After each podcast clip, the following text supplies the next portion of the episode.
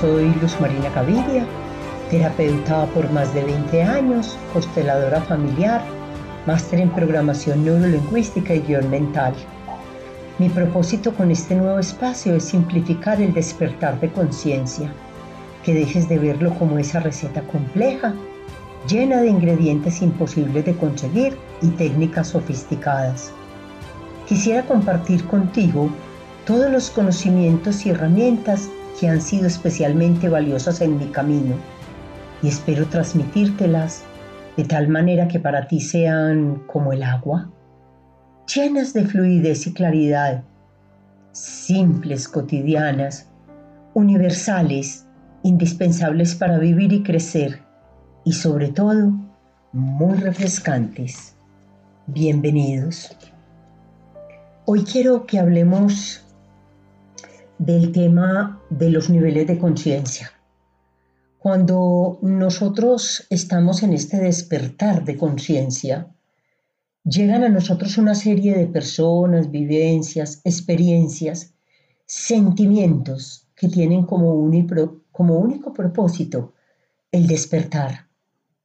Venimos por siglos muy dormidos, viviendo desde una dimensión que se llama la tercera dimensión y es donde nosotros habitamos un cuerpo físico.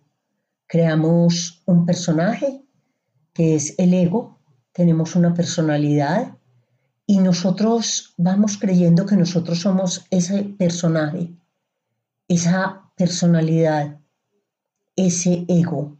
Y entonces nos metemos en una ilusión y nos salimos totalmente del mundo de la realidad. Entonces, hoy voy a hablar del tema de niveles de conciencia y voy a tomarlo textual del el libro Espiritualizarse de González, de Gonzalo Rodríguez Fraile Díaz y Rafael Domingo Oslé. Este libro llegó a mis manos a través de un regalo de una persona cercana, muy querida para mí, que hemos transitado este camino en muchas áreas juntas. Y fue un regalo que me llegó al alma y por eso hoy quiero compartirlo con ustedes. Cuando hace rato yo pensaba en hablar de este tema y necesitaba sentarme a mm, ponerlo de manera concreta, escrita, llegó a mí este libro y dije, ay, voy a tomar las palabras de Gonzalo y voy a, leer exactamente la descripción que él hace de este tema. A mí me encantó. Eh, si vamos a ver, hay muchas visiones del tema de niveles de conciencia, de acuerdo a las diferentes ciencias o filosofías o orientaciones o como cada uno de nosotros lo queramos llamar. Para mí esta orientación es, mm, me da como mucha, mm, eh, me hace como mucha razón a mi manera de ver y de pensar las cosas hoy en día. Entonces, a Gonzalo le doy las gracias por haber hecho esta descripción, eh, lo mismo que a Rafael y a mi amiga que me eh, permitió que este libro llegara a mis manos. Entonces comienzo a leer y dice, Dependiendo de nuestra puridad de intención, nuestra capacidad de comprensión espiritual y de nuestro entrenamiento en virtudes, los seres humanos operamos conforme a un determinado nivel de capacidad espiritual. A veces se le denomina nivel de conciencia, porque cuanto más avanza una persona en su vida espiritual o de unión con Dios, más se desarrolla también su propia conciencia de unidad con lo creado. En ese sentido, afirma Francisco que se puede acoger la propuesta de algunos maestros orientales que insisten en ampliar la conciencia para no quedar presos en una experiencia limitada que nos cierre las perspectivas. Esta ampliación de la conciencia no es la negación o destrucción del deseo, sino su dilatación y su perfeccionamiento. Cuando nosotros empezamos a escuchar entonces este relato, miren que empieza hablando de la intención. ¿Se acuerdan que tenemos un podcast que habla sobre el poder de la intención? Si estás escuchando esto y no has escuchado ese podcast, luego te remites nuevamente a él. En la intención está todo el contenido de avance de nuestra conciencia. Por ahí oí alguna vez una frase, no sé de quién es, que dice, la intención es la que genera el karma. Si tu intención era sana, positiva, alineada con lo que en ese momento creías que era la divinidad para ti y te equivocaste, no generas karma, porque la intención es la que moviliza nuestra conciencia desde el alma. Continuamos entonces con Gonzalo y dice, el nivel de conciencia es al alma lo que el coeficiente intelectual es a la mente. Aunque operan y se desarrollan de forma diversa, nuestro nivel de conciencia influye en nuestra toma de decisiones, en nuestro actor familiar, profesional y social, y configura nuestro propio estilo de vida. También influye en nuestra creatividad y capacidad de innovación. En el nivel inferior prevalece la intención violenta. En el segundo nivel, la intención egoísta. En el tercer nivel, la intención recíproca o de beneficio mutuo. En el cuarto nivel, la intención de servicio o donacional. Naturalmente, los estados intermedios son innumerables y están repletos de matices, lo que permite estar más alto en un ámbito que en otro.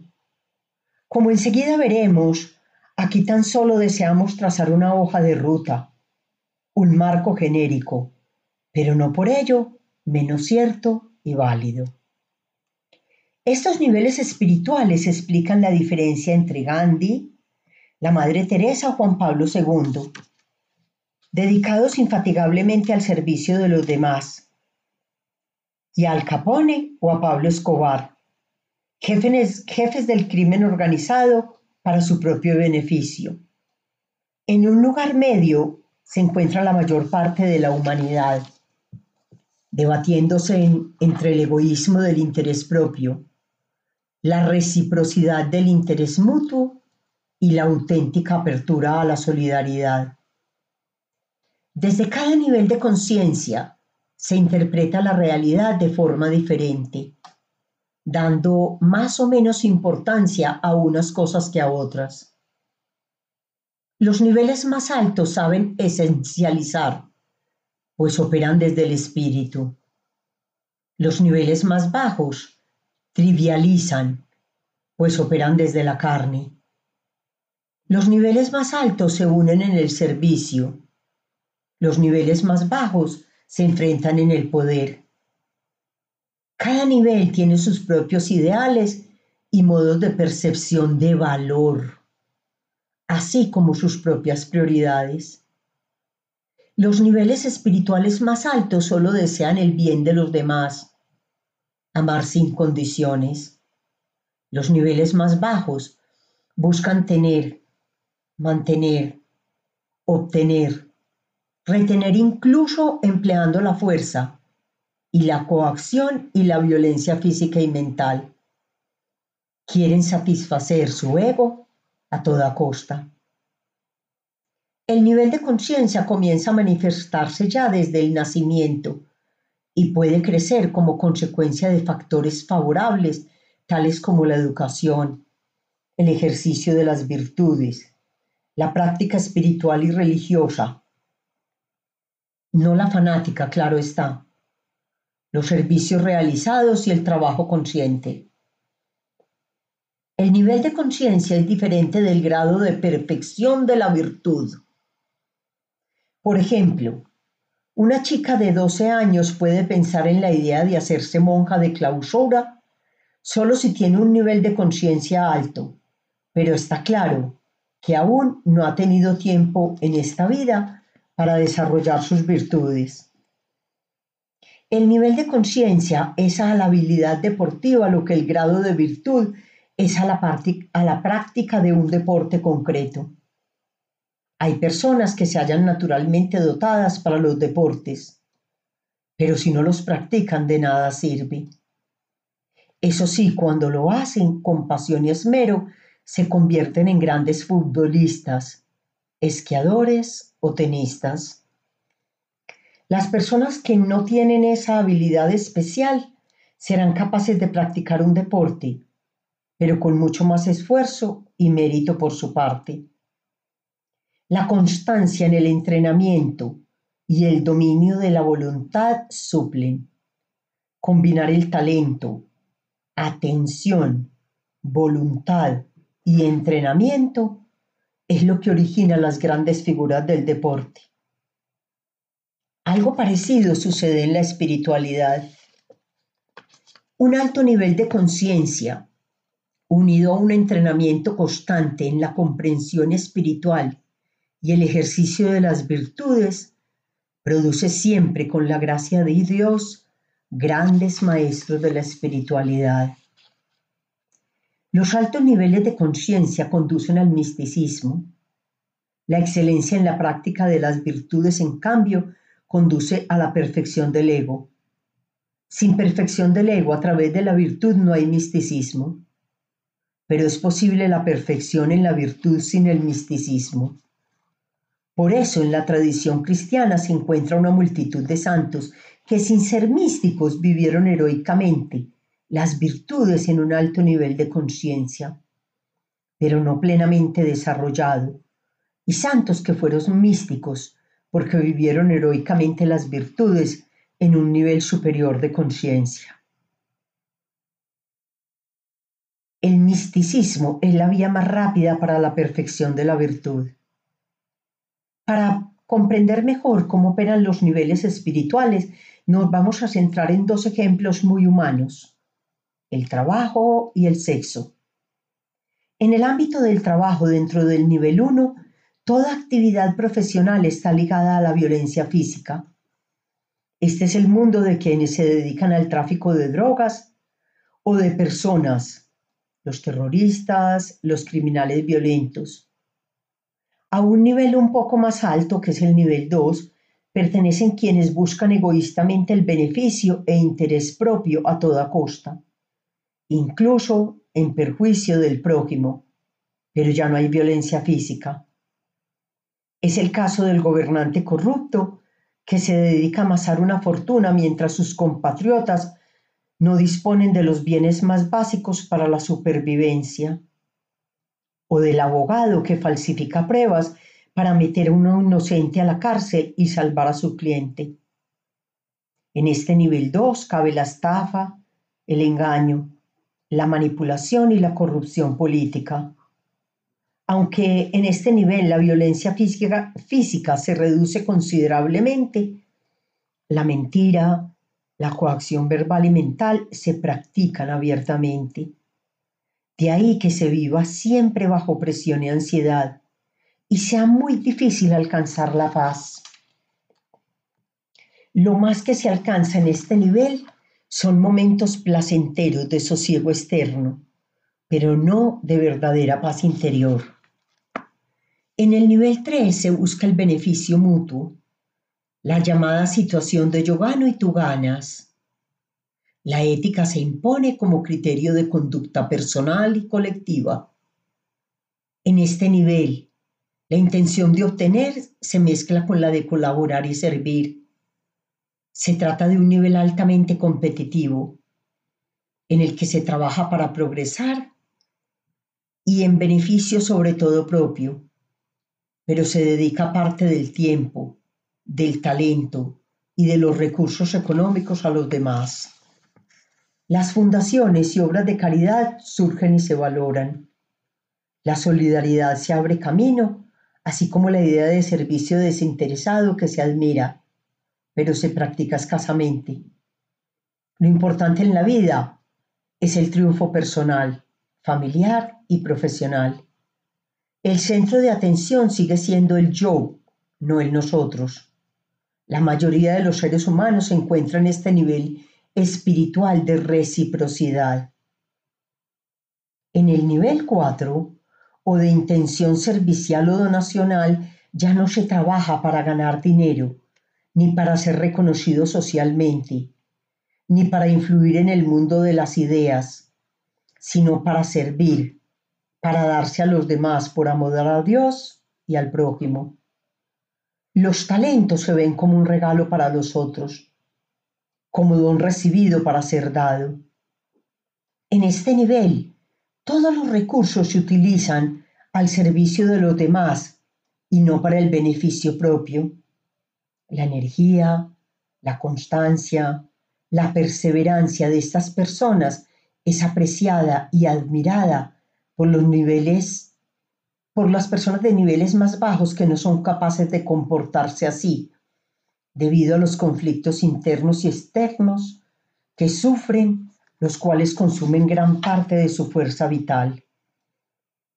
En este nivel, el consenso y la flexibilidad gobierna la toma de decisiones el deseo de unirse con Dios crece exponencialmente y el servicio se amplía a toda la humanidad.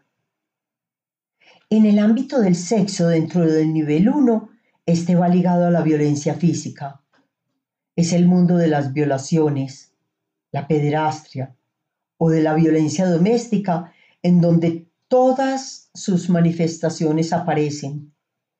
En el nivel 2 todavía predomina la intención egoísta, el sexo sigue siendo algo genital que vive por puro placer, con ausencia de cualquier compromiso.